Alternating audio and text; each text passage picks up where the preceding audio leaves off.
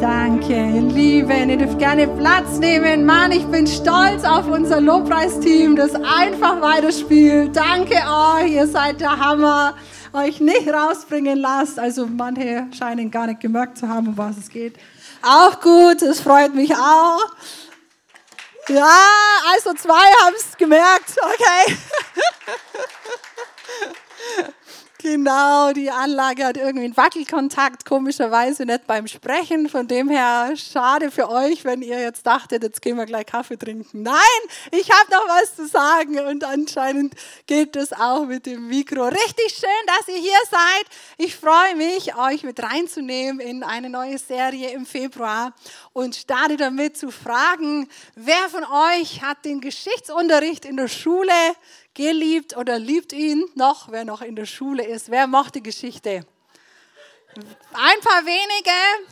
Wie immer glaube ich, dass ganz viel mit dem Lehrer zu tun hat.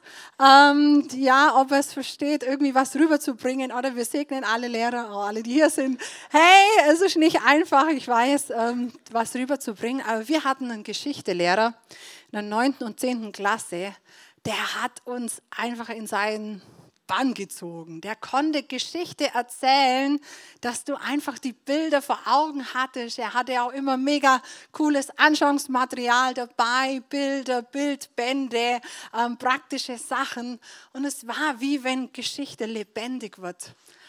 Neunte, zehnte Klasse ist meistens sehr Zweiter Weltkrieg Krieg lastig, also vorher kommt so alles andere, Ägypter und solche Sachen. Das hat mich tatsächlich auch nicht so interessiert, vielleicht doch der Lehrer. Aber diese 9., 10. Klasse, die Zweite Weltkrieg, einfach was, was hatte das für Auswirkungen, warum haben Menschen ähm, so gehandelt, wer hat alles mitgemacht und so auch diese Hintergründe haben mich richtig ähm, fasziniert und eben dieser Lehrer hat so verstanden, uns immer wieder ins Nachdenken zu bringen. Hey, wie hättest du gehandelt? Wie wäre es dir gegangen? Was hättest du gemacht? So immer uns herausgefordert. Das ist richtig cool, glaube ich, denn es ist wichtig, dass wir uns darüber Gedanken machen, um einfach so eine Zeit nimmer zu erleben. Und tatsächlich glaube ich, ein kleiner Vorteil war, dass ich in Donauwörth aufgewachsen bin. Also ich komme ursprünglich aus Donauwörth, eine richtig schöne Stadt an der Donau. Wenn du es nicht kennst, mal besuchen.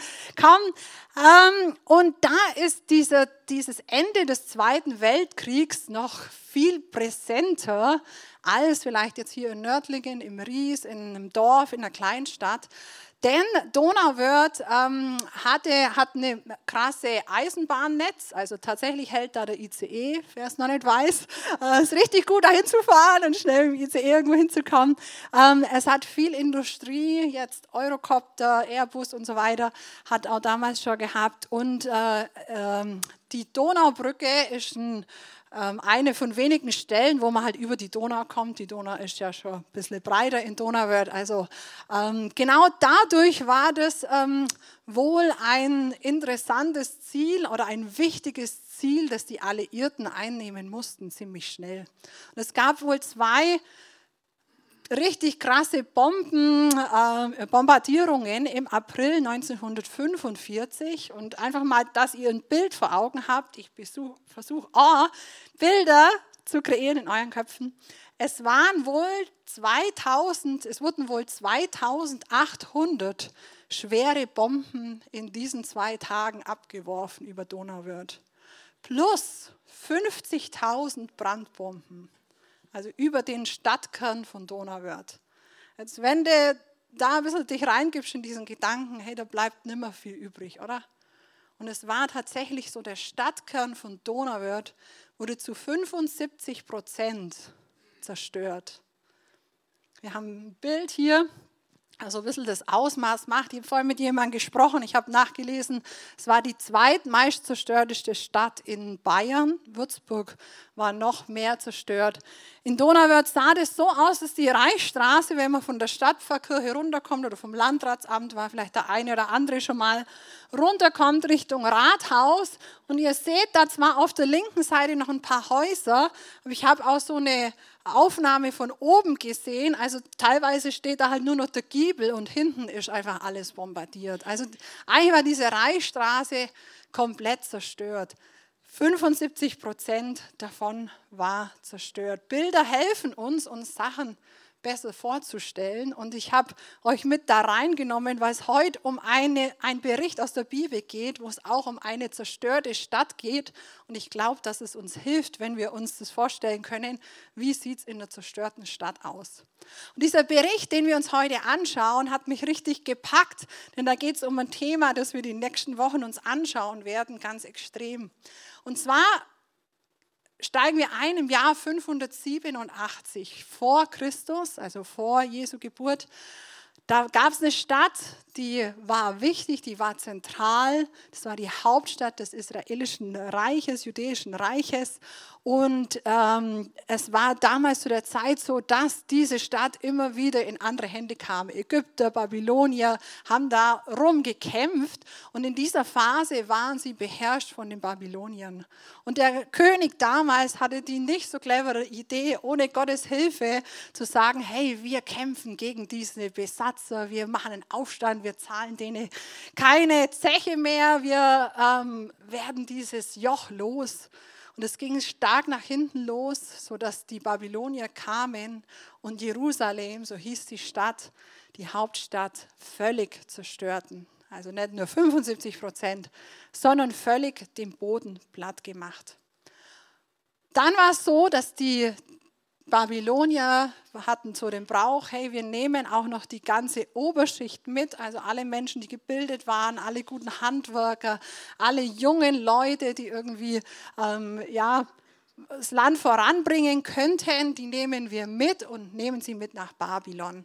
Da auch die Geschichte Daniel, kennt vielleicht der eine oder andere. Daniel, das ist einer, der da weggeführt wurde und dann in Babylon ein neues Leben begonnen hat. Und wenn wir Daniel uns anschauen, sehen wir, hey, es ging ihnen jetzt nicht so schlecht. Sie waren jetzt nicht Sklaven, sondern wurden integriert in dieses Staatssystem, haben da mitgearbeitet, hatten zu essen und so weiter.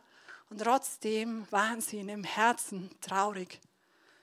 Und jeder, der ja vielleicht auch hier ist, der aus seinem Land weg musste, der weiß, hey, eine Sehnsucht nach der Heimat, eine Sehnsucht nach dem Ort, wo ich zu Hause sein kann. Und noch mehr in diesem Fall war es der Ort, wo sie Gott begegnen konnten. Und dieser Ort war zerstört. Er war zerstört. Und Hey, da gibt es ein Lied dazu, das war vielleicht einmal anderen von euch gar nicht so bewusst. Jetzt brauche ich mal euren Schnipseinsatz. Also alle, die schnipsen können, machen wir mit. By the rivers of Babylon, there we sat down. Yeah, we wept when we remembered Zion. Yeah, ihr seid gut. Genau, da geht es genau darum, um die Leute, die in Babylon saßen. Es heißt da, by the rivers of Babylon, bei den Flüssen in Babylon saßen wir und wir weinten, oder sitzen wir und wir weinen um unsere Stadt Zion, um eben Jerusalem, anderes Wort für Jerusalem. Diese Menschen waren traurig, sie wollten zurück. Und tatsächlich ist das Wunder passiert. Verschiedene Leiter hatten die Vision, hatten den Drive zu sagen, hey, ich bete darum, ich bleibe da dran, wir wollen zurück. Und Gott hat das Wunder getan, dass diese babylonischen Könige und später auch ein, äh, noch ein anderes Reich, fällt mir gerade nicht ein, ähm, das dann die Babylonier eingenommen hat, okay, ähm, die, die sagten, okay, geh zurück. Und das größere Wunder für mich ist noch, nehmt Material mit, nehmt Gold mit, nehmt Sendschreiben mit, dass ihr durch die anderen Länder könnt. Das war wirklich krass. Aus dieser Verzweiflung, aus diesem Weinen an den Flüssen von Babylon, hey, ihr könnt wieder nach Hause gehen. Und eben diese Männer, von denen ich sprach, die heißen einfach, dass ich das mal gehört habe, Zerubabel, Esra und Nehemia. Esra und Nehemia sind auch Teile in der Bibel, im ersten Teil der Bibel. Also gerne einfach auch mal reinlesen. Sehr spannend, wie diese Männer inspiriert waren, wie sie dranblieben.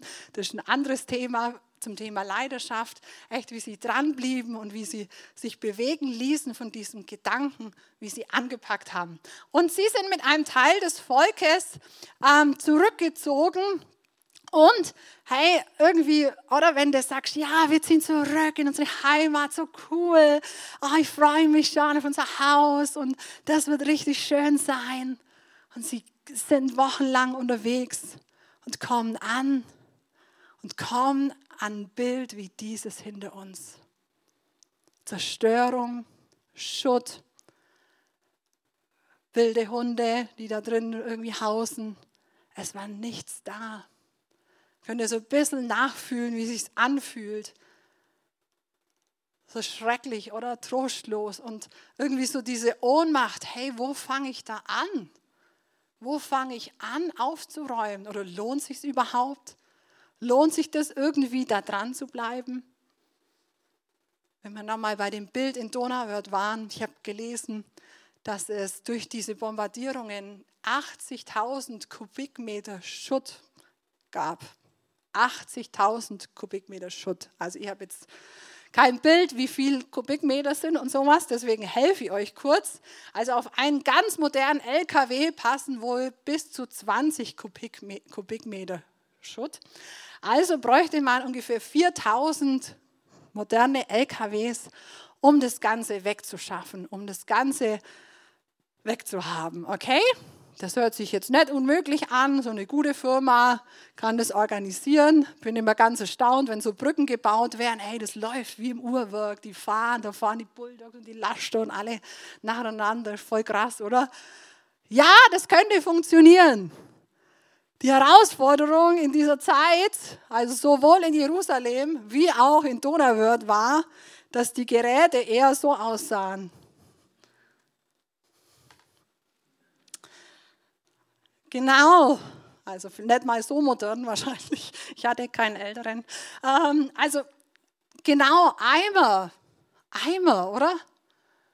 Hey, und wie fängst du jetzt da an? Einfach um mal in diesem Bild zu bleiben. Ein Eimer hat wohl, ja, habe ich mir sagen lassen, 10 Liter, genau. Und da bräuchte man 100 Eimer für einen Kubikmeter. 100. Also wären es bei 80.000 Kubikmeter, schon im Kopf rechnen, 8 Millionen, 8 Millionen Eimer Schutt in Donauwörth. Puh. Wir haben ein Bild, was die Lösung war. Viele Menschen haben zusammengeholfen. Freiwillig oder unfreiwillig, das ist nur ein bisschen die Frage. Viele Menschen haben zusammengeholfen und es war möglich, diesen Schutt wegzuräumen. Wir haben nochmal ein Bild. Hier nochmal das Ausmaß einfach und hier diese, diese, einfach diese Ansammlung an Menschen, die sich zusammengetan haben und angefangen haben. Hey, und das ist schon mal der erste Gedanke, Herr, alleine, echt, manchmal sind wir so ohnmächtig, oder? Vor, wir stehen vorm Scherbenhaufen, wir stehen vorm Schutthaufen, mit was fange ich an? Und hey, wenn Menschen in unser Leben kommen, die uns zur Seite stehen, dann ist es so viel einfacher, dann ist es so viel besser. Eine kleine Zeitgeschichte hier vorne gab es wohl ein Haus, wo ähm, auch getroffen wurde und die äh, Inhaberin oder die Frau vom Inhaber von einem Geschäftsmann hatte gerade vor einem Monat entbunden und die beiden wurden verschüttet, das Kind und die Mutter. Große Zerstörung, großes Wirrwarr und irgendwer hört dieses Baby rufen. Hey, es, muss ich mir mal vorstellen, wo fängst du hier an zu graben nach Menschen? Aber irgendjemand hat dieses Baby rufen hören und hat angefangen. Menschen haben sich angeschlossen und die beiden konnten gerettet werden. Das hat mich richtig berührt. Hey, dieses, dieses Geschäft wurde auch wieder aufgebaut. Britzelmeier ist eine ja, bekannte Familie in, in Donauwörth. Die haben das Geschäft wieder aufgebaut und dieser Junge, der damals verschüttet wurde, hat das Geschäft dann übernommen. Was können Menschen bewirken, wenn sie zusammenhalten, wenn sie zusammenarbeiten? Wie viel ist möglich, wenn Menschen, wenn sie nur einen kleinen Eimer haben, zusammenhalten und zusammenarbeiten? Und so sehen wir auch diese Menschen, die nach Jerusalem zurückkamen, die sich entschieden haben, hey, wir wollen hier zusammen aufräumen. Wir wollen hier zusammen, dass, dass, äh, ja, dass, dieses, dass dieser Schutt äh, verschwinden muss. jetzt irgendwie dieses Bild ist mir auch so, so, so, so tief gegangen. Hey, vielleicht geht es dir auch so. Hey, du denkst, ähm, du kommst ins verheißene Land, also verheißenes Land, einfach so als Bild von dem, hey, ich tue, was Gott sagt, ich, ich bin in einer Beziehung mit ihm gestartet, ich habe Ja gesagt zu Jesus, zum Leben mit ihm, was, äh, hey, ich dir mega ans Herz lege, wenn du das noch nicht getan hast. Das ist der Anfang von einem Neuaufbau, von einem Schutt wegräumen, aber ebenso dieses Realisieren, hey, jetzt habe ich einen Anfang gemacht, jetzt bin ich in diesem Land angekommen und trotzdem ist nicht alles gut. Trotzdem gibt es in meinem Leben Herausforderungen, Krankheiten, Streit, gibt es Gewohnheiten, die ich noch habe aus meiner Zeit ohne Gott, äh, Charaktereigenschaften, die mir nicht gut tun und anderen nicht gut tun, ein Minderwert, der sich in mir festgesetzt hat, weil ich es immer so gesagt bekommen habe. Und dieses Bild soll uns helfen, hey, erstmal ist dran, wirklich Schutt wegzuräumen. Und wenn es dir so geht, dass du sagst, ja, ich bin da, ich bin da wie gelähmt, manchmal kenne ich mich selber nicht, dann sage ich dir, hey, du bist nicht allein. In diesem Schutt-Wegräumkommando sind ganz viele, die mit dir unterwegs sind, die sagen, komm on, lass uns zusammen anpacken, lass uns zusammen wegräumen, ich nehme deinen Eimer, komm, ich helfe dir, komm, wir gehen zusammen. Nimm Hilfe in Anspruch, lass dich von anderen Menschen inspirieren um dich herum, die auch einen Anfang gemacht haben mit Jesus und mit ihm unterwegs sind. Und das ist richtig gut. Lass uns Ballast aus unserem Leben rausschmeißen, dass der Neuaufbau möglich ist. Neuaufbau. Ich finde, Bau ist sowieso das Beste, wo man als Beispiel hernehmen kann von Zusammenarbeit, oder? Ha, irgendwer lacht, irgendwer lacht. Oh, ja, wir haben alle auch nicht so gute Erfahrungen, vielleicht, wo das nicht so funktioniert. Aber stellt euch mal vor, eine Baustelle, wo einfach alle Gewerke, heißt es, so ineinander überfließen, wo es einfach läuft, wo der eine dem anderen zuarbeitet, wo der eine pünktlich ist und der nächste auch pünktlich ist und das Material alles da ist. Hey, wie schön kann dieses Haus werden, oder? Wie gut kann es funktionieren? Es gibt ganz wenige Leute, die könnten für sich allein ein Haus bauen. Also ganz wenige. Also ich kenne einen Bogdan so zum Beispiel oder einen Johann. Die können so ein kleines Häuschen. Oder Johann, so ohne Kran kriegt man schon ein kleines Häuschen hin. Ohne Elektrik vielleicht, weiß ich nicht. ohne fließend Wasser. Oder? Hey, aber die allermeisten Menschen von uns bräuchten jemand, der ihnen hilft, oder? Der sagt, komm, ich kann das, ich kann das, ich bin der Spezialist da dafür. Und das ist für mich auch so ein Bild. Das eine war, hey, das Aufräumen zusammen ist es viel leichter und möglich überhaupt. Und das andere, das aufzubauen. Ich habe euch mal kurz aufgelistet, welche Gewerke es bei, bei, äh, bei einem Bau gibt. Also nur, was mir eingefallen ist. Ihr könnt nur ergänzen, okay? Planung, Architekt, Genehmigung, Vermessung, Abbruch, Entsorgung, Bagger, LKW, Sicherheit, Bau-WC, Maurer, Gerüstbau, Zimmerer, Elektriker, Dachdecker, Fensterbauer, Tischler, Treppenbauer, Estrichleger, Installateur, Maler, Verputzer, Glaser, Kaminbauer, Telekom, Gas und Versorgung hat jemand noch gesagt, also Essen, so. genau. Bank, genau, haben wir auch noch im, im ersten Gottesdienst festgestellt zum Finanzen. Fällt jemand noch was ein? Spontan? Was haben wir vergessen? Fällt euch nichts mehr ein. Gut, also es sind viele, oder? Es sind viele. Und heutzutage haben wir noch Maschinen, die uns vieles erleichtern. Damals war vieles Handarbeit und deswegen vielleicht nicht so möglich. Und eben in diesem Bild sehen wir, wie viel mehr, wie viel größer, wie viel schöner kann ein Haus werden, wenn wir zusammenarbeiten wenn das, wenn das funktioniert, wenn man zusammenhilft, wenn man füreinander da ist.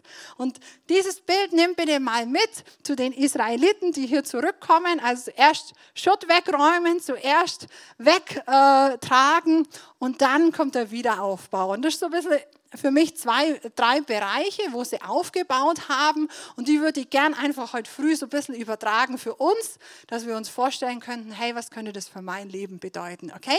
Das erste, was sie gemacht haben, war, sie haben den Tempel aufgebaut. Zuerst einen Altar, dann den Tempel. Okay, jetzt denkst du vielleicht gleich, ja, jetzt sagt sie Gospelhaus. Nein! Genau, weil in der Bibel steht, wir sind der Tempel des Heiligen Geistes. Das hat sich geändert. Es ist nicht mehr so, dass du in ein Gebäude kommen musst, dass du an einem bestimmten Ort sein musst, dass du bestimmte Sachen brauchst, um Gott zu begegnen. Nein, er will in dir wohnen. Und trotzdem, die andere Wahrheit ist auch, dass wir echt diese erste Entscheidung für Jesus, für ein Leben mit Jesus, treffen dürfen und trotzdem ist vielleicht unsere, ist ganz sicher unsere Beziehung zu Gott, zu Jesus noch nicht so, wie er sie sich vorstellt, noch nicht so, wie es möglich sein könnte.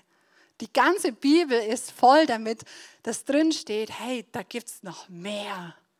Wenn du Jesus kennst, wenn du ihn in dein Herz eingeladen hast, sage ich dir heute früh, es gibt noch mehr. Okay?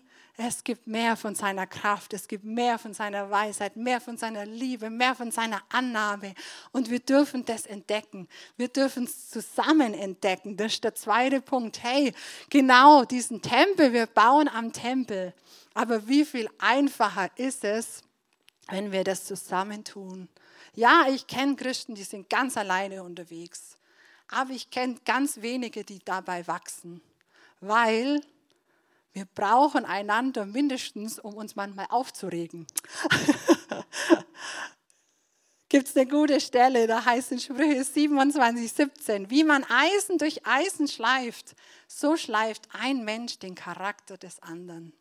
Hey, wie gut ist es, wenn du jemand hast in deinem Umfeld, der dich aufregt, weil es wird dich schleifen kannst du mal neu denken, hey, ich bin dankbar für einen Chef, für einen Kollegen, für meinen Partner, wenn er mich mal nervt oder für einen Freund oder hey, ich bin dankbar dafür, weil es schärft meinen Charakter. Es kommt immer wieder was zum Vorschein, was nicht in Ordnung ist. Ich sag euch, wenn ich ganz allein bin, kann ich ziemlich heilig sein.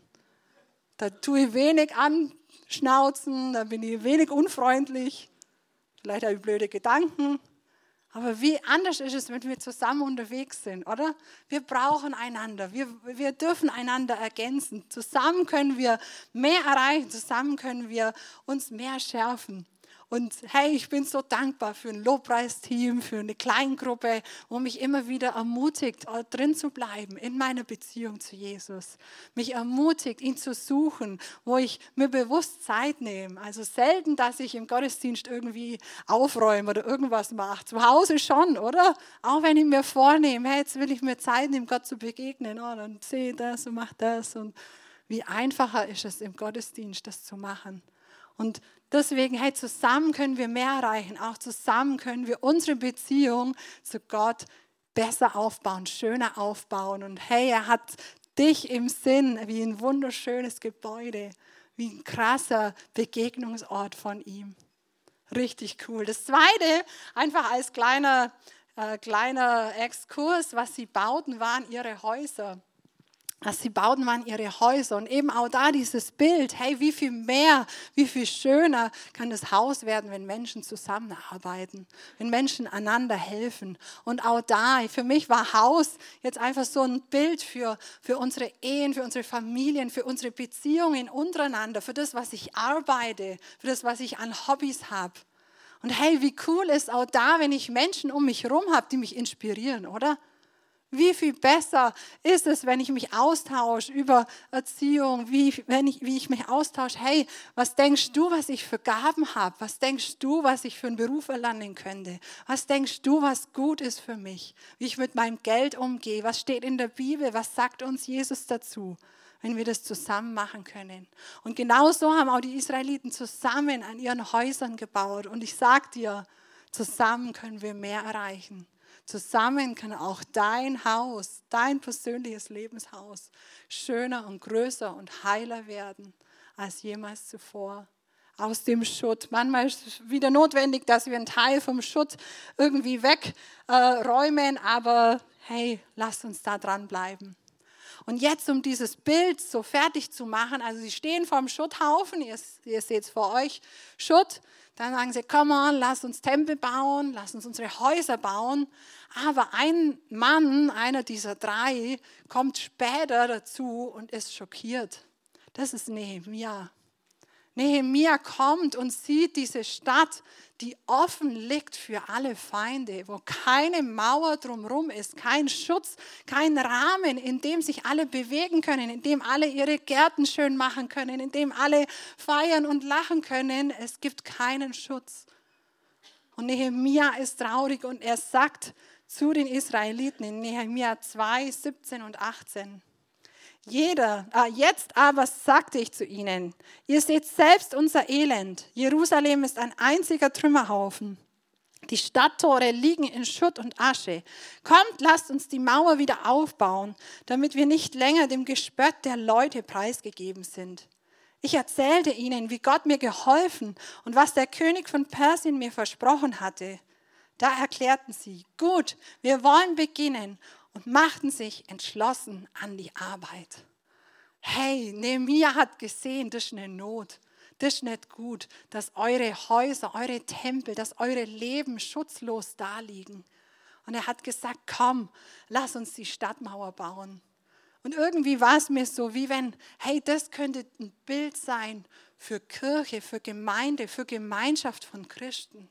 Eine Stadtmauer, einen Rahmen, wo ich mich bewegen kann, einen Rahmen, wo ich, wo ich zur Ruhe kommen kann, wo ich in Ruhe meinen Schutt wegräumen kann, wo ich in Ruhe an meinem Haus arbeiten kann. Ein Schutzraum. Und jetzt ist die Frage, hey, wie haben die gebaut? Und das hat mich echt berührt. Nehemia beschreibt in Nehemia irgendwas, drei, welche Leute da dabei waren und er zählt sie auf, Namen für Namen. Und du denkst, ja, ist halt eine Gruppe von Handwerkern, aber es waren einfach diese Familien, alle Familien, die da zurückgegangen sind.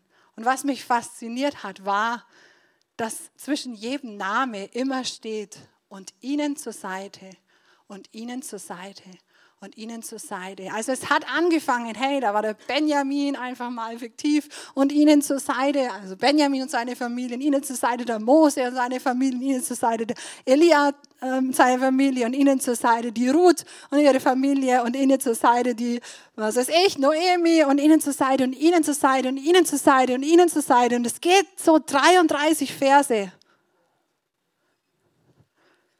Und dieser Gedanke hat mich, hat mich gepackt. Hey, was ist in einem Team möglich? Wie viel mehr ist zusammen möglich? Und dazu muss ich euch noch ein Bild demonstrieren, das mich wirklich geflasht hat. Und zwar, wenn ich, wenn ich einfach davon ausgehe, ich alleine würde eine Mauer bauen mit meinem Körper, würde die so aussehen.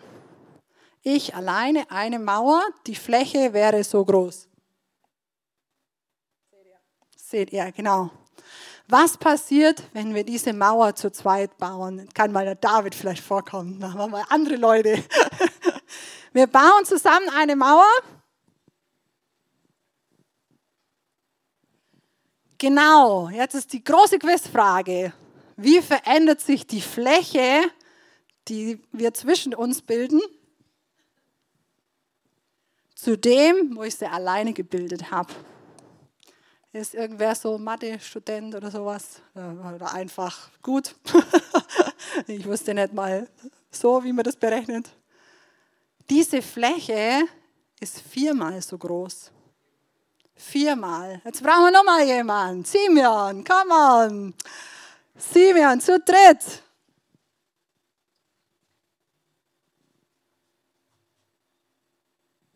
Sehr cool, ich danke euch. Zu dritt, wie könnte sich die Fläche verändern? Also wenn es vorher schon niemand ausrechnen konnte, geht es wahrscheinlich jetzt auch nicht. Also bei dreimal Umfang, dreimal der Umfang. Also einmal der Umfang, zweimal der Umfang waren vier.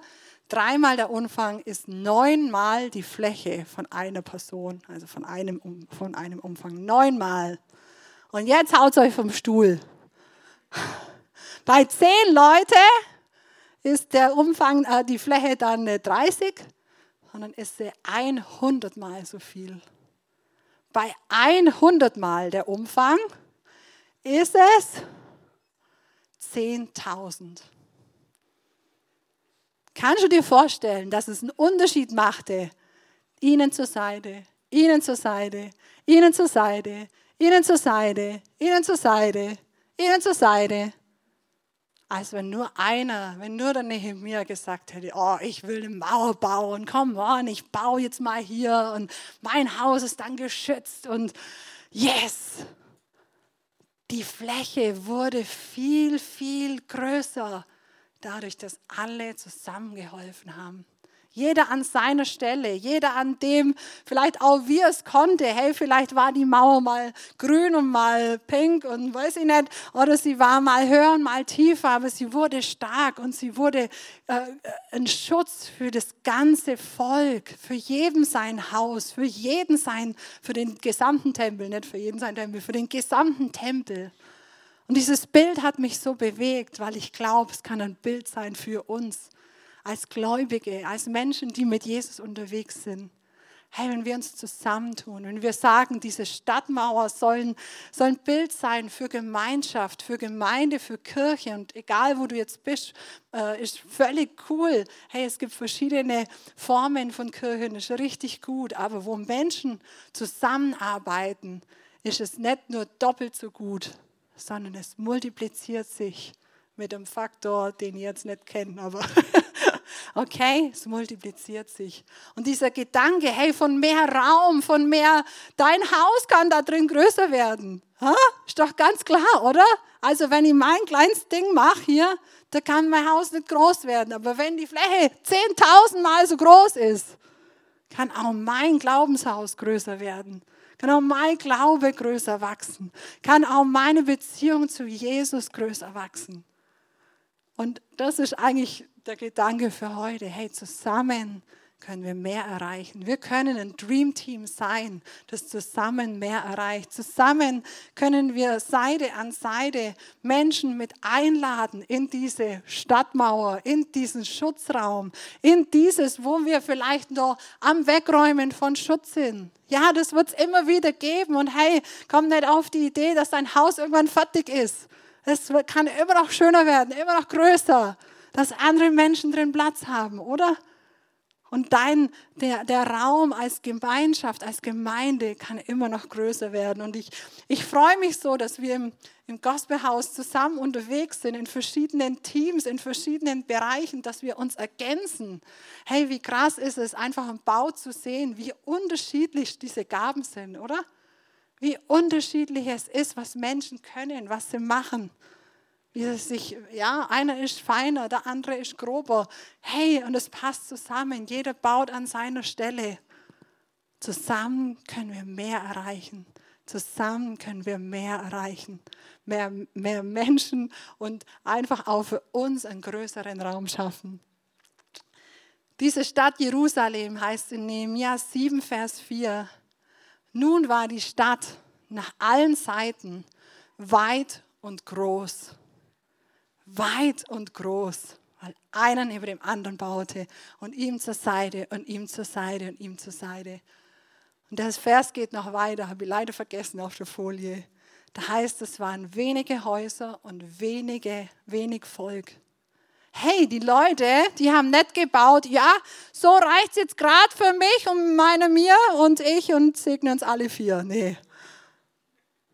Sondern sie haben gebaut, groß und weit, für Kinder, für Enkelkinder, für alle, die noch kommen, für alle, die sich anschließen, für alle, die irgendwann mit einsteigen groß und weit. Und hey, das ist unser Traum für Gospelhaus. Hey, wir wollen groß und weit, deep and wide, tief und weit, aber auch groß und weit sein, dass Menschen hier Gott begegnen können, dass wir aufblühen können. Hey, wie ein krasser Segen ist, wenn du und deine Familie und deine, dein Partner und deine Freunde hier aufblühen können und ein Haus bauen, das größer ist, als wir uns das je vorstellen können. Und ich bin begeistert von diesem Gedanken. Und das ist eigentlich alles, was ich euch heute mitgeben will, ähm, dass wir wirklich da dranbleiben und sagen, hey Gott, wo, sind, wo, wo ist mein Raum?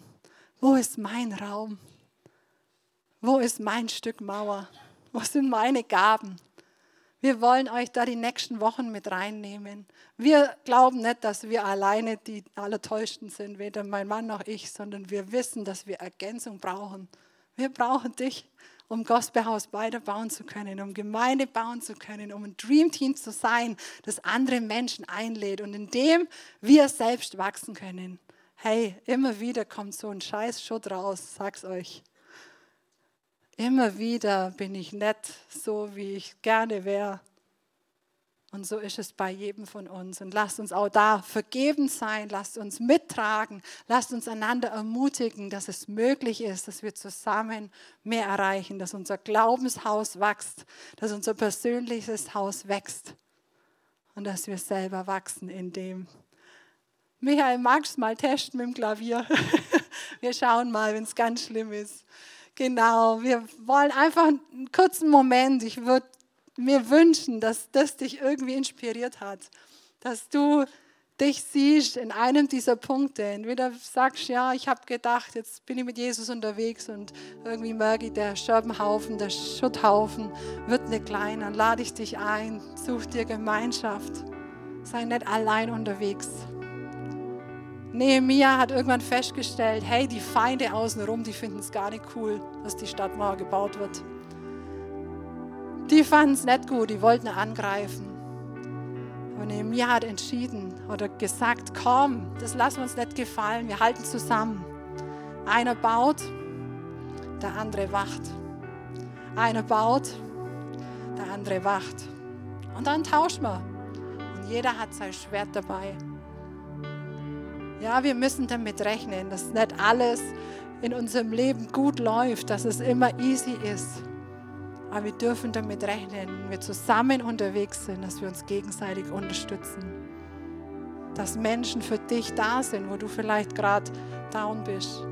Dann komm nachher zum Gebetsteam, dann lass dich segnen, dann sprich mit deiner Kleingruppe drüber, sei offen, lass dich mittragen, lass mal andere für dich kämpfen. Oder vielleicht bist du der, der sieht, oh, der neben mir, hey, der hat jetzt gerade echt, der ist gerade echt schwach, hey, dem will ich helfen, für den will ich kämpfen, für den bete ich, für den bin ich da. Lasst uns drin bleiben in diesem Gedanken. Zusammen können wir mehr erreichen. 100 sind 10.000 Mal die Fläche. 100. Du kannst gern deine Augen schließen. Ich würde noch beten für uns.